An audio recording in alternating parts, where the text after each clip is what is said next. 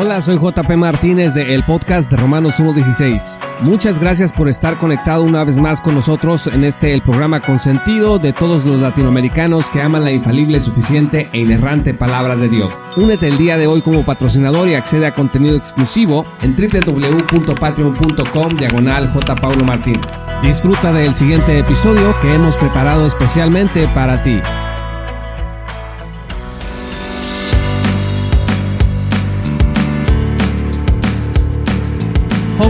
Exoficial de la iglesia de John MacArthur, habló a la popular revista Christianity Today acerca de su experiencia en la pasada controversia en el caso Eileen Gray.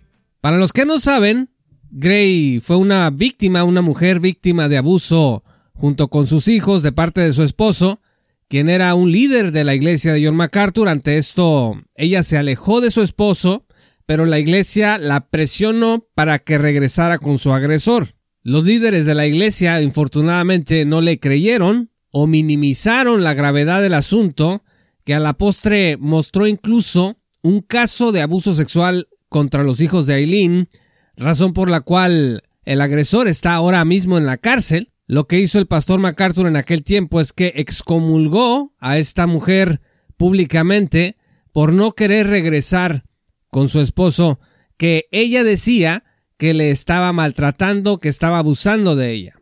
Fue Julie Royce quien documentó este caso detalle a detalle. Honcho, cuando vio todo esto, llamó a los miembros de la Junta de Ancianos de la Iglesia de MacArthur y les dijo, hay que hacer justicia, somos responsables delante de Dios por esto, y hay que reivindicarla. Les dijo, tenemos que hacer algo. Según Cho, el propio MacArthur le dijo que se olvidara del tema y los líderes le invitaron a hacer lo mismo o le dijeron, pues, si no, pues vete de la iglesia. Como dato curioso, Cho colaboró en el blog de Phil Johnson, mano derecha de MacArthur, pero artículos de Shaw sobre el abuso eclesiástico que se publicaron hace años desaparecieron recientemente de la plataforma de Phil Johnson. Shaw terminó abandonando la iglesia de MacArthur, pero valientemente se atrevió a hablar de su historia para Christianity Today. Es que como él dice, yo soy responsable delante de Dios por lo que sé. Y como le escribió a los 33 ancianos de la Junta de Líderes de Grace Community Church, ustedes también, si están leyendo lo que yo he escrito sobre este caso, también son responsables delante de Dios. Parece ser que fue un documento de 20, 22 hojas el que él les presentó. Es verdad, estimados amigos, que no se puede juzgar un ministerio de 50 años como el de MacArthur por lo que se vivió en una época, pero también es verdad que la petición de Shaw de hacer lo correcto es algo que como el mismo Shaw dijo, pues lo aprendió del propio John MacArthur. MacArthur le enseñó a Shaw, hay que hacer lo correcto hasta sus últimas consecuencias siguiendo la palabra de Dios. Y Shaw le dijo a Christianity Today, pues simplemente estoy haciendo, o quiero que hagamos, o quise que hiciéramos juntos, lo que dice la palabra de Dios que hay que hacer. Qué tan difícil era hablar y decir, Eileen, nos equivocamos, te pedimos perdón a ti y a tu familia, estarás en nuestras oraciones. El rey David dijo, He aquí, tú amas la verdad en lo íntimo, y en lo secreto me has hecho comprender sabiduría. A veces, estimados amigos, nosotros no comprendemos sabiduría en medio de nuestro pecado. Purifícame con hisopo y seré limpio, dice la Escritura. Lávame y seré más blanco que la nieve. Salmo 51, versículo 6 al 7. Tenemos que entender esto, estimados amigos. La sana doctrina también consiste en actuar en consecuencia con lo que se cree y no solo con declarar un credo o confesión doctrinal. Si usted viene conmigo y me dice, yo soy de sana doctrina, a ver, ¿y por qué eres de sana doctrina? Porque nos adherimos a la confesión de fe de Westminster, por ejemplo, o a la confesión de Londres. Si usted me dice, pertenezco a una iglesia de sana doctrina, y yo te pregunto por qué, y me contestas, porque tenemos una declaración doctrinal que es fiel al credo de los apóstoles, que es fiel al credo niceno, que es fiel al credo de Atanasio, etcétera, etcétera. Pues yo te voy a decir muy bien, nada más que la sana doctrina no se reduce a eso. Cuando Cristo habla en el juicio de los gentiles al final de la tribulación, Él va a destacar no lo que usted creía, sino lo que se hizo por el prójimo. Mateo 25, versículos 35 al 36 dice, Porque tuve hambre y me diste de comer, tuve sed y me disteis de beber, fui forastero y me recogisteis, estuve desnudo y me cubristeis, enfermo y me visitasteis en la cárcel y vinisteis a mí. No es descabellado pensar que también podría decir, fui abusado y me defendiste. Pueden ustedes ver lo que acabo de citar en Mateo 25, versículos 35 al 36. La sana doctrina lamentablemente se convirtió en un conjunto de doctrinas a creer y defender. Muchos de nosotros empujamos las cosas en esa dirección. Hay que reconocerlo. Lo importante para nosotros era creer en ciertas cosas. Si no las creías, nosotros te íbamos a destruir.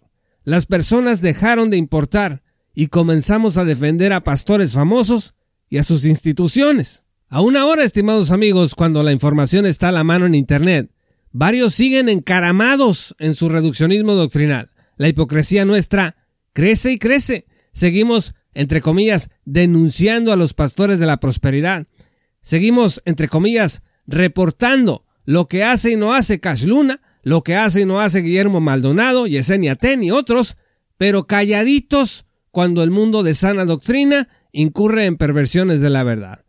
¿Por qué no queremos ser objetivos? Porque perdemos fama, porque perdemos seguidores, porque perdemos prestigio, porque perdemos poder.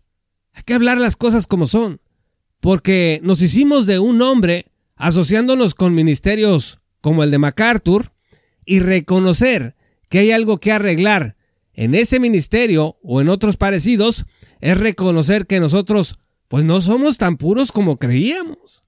Como que ya no somos tan perfectos como pretendíamos serlo cuando criticábamos a los, entre comillas, apostolobos de la prosperidad. Y que tal vez estemos peor que lo que creemos acerca, por ejemplo, de Joyce Meyer, de Austin o del mundo carismático. Fíjense bien, la iglesia luterana y anglicana está ordenando gays, en los Grammys se adora a Satanás, Meyer se hizo dos tatuajes, Piqué engañó a Shakira, Maldonado dice que el diezmo es una condición de la salvación. ¡Wow! Pues sacan los videos y sacan los programas y sacamos los artículos y los memes. Bueno, no se mira la relevancia, pregunto, del caso MacArthur. Déjeme preguntar, ¿qué es más útil? Luna poniendo una línea en el suelo que nadie puede cruzar o reventándose de risa hablando en lenguas o un líder de sana doctrina encubriendo abusos eclesiásticos. El cristiano promedio se resistirá más a aceptar el error en aquellos que tienen gran fama de ser grandes ministros de sana doctrina que concluir que lo que aquellos hacen es mero entretenimiento. O sea, va a ser más fácil que te avientes contra Maldonado, contra Luna, contra Ten, que reconozcas que hay algo que arreglar en el maestro pastor de sana doctrina que tanto admiras. Y es que hay que reconocer que en el caso de los que consideramos falsos maestros, no hay una maquinaria ni pandilla o tribunal virtual que esté pendiente para atacarte si hablas contra los maestros de sana doctrina, como si se han desarrollado estas tribus dentro del neocalvinismo. Hay equipos completos de redes sociales en donde si tú hablas de ciertos pastores, de ciertos ministerios de sana doctrina considerados de sana doctrina, te van a caer encima para aplastarte. Yo formé parte de uno de esos escuadrones virtuales. En 2 Corintios 11, versículo 14, dice la escritura, y no es maravilla, porque el mismo Satanás se disfraza como ángel de luz. Amigos, Satanás también ataca a la iglesia, vistiéndose de ministerios y pastores de sana doctrina. A ver, no estoy diciendo que MacArthur sea el diablo. Digo que tenemos que dejar de ser tan ingenuos como para creer que el enemigo no puede usar la luz de la sana doctrina para arruinar la vida de muchos. Gracias por escuchar este programa. Si aún no eres patrocinador, te invito a que te unas en www.patreon.com diagonal J. Paulo Martínez. Ayúdanos a que estos materiales en el mundo de habla hispana sigan adelante para que la sana divulgación bíblica y teológica pueda ser cada vez una realidad más profunda, más extendida entre gente que hablamos español. Muchas gracias, yo soy JP Martínez del podcast de Romanos 1.16. Que el Señor los bendiga hasta que volvamos a encontrarnos. Esto fue Romanos 1.16 con Juan Paulo Martínez Menchaca. Únete como patrocinador y apoya la sana divulgación bíblica y teológica en América Latina. Búsquenos y síguenos en nuestro sitio web oficial, redes sociales y otras.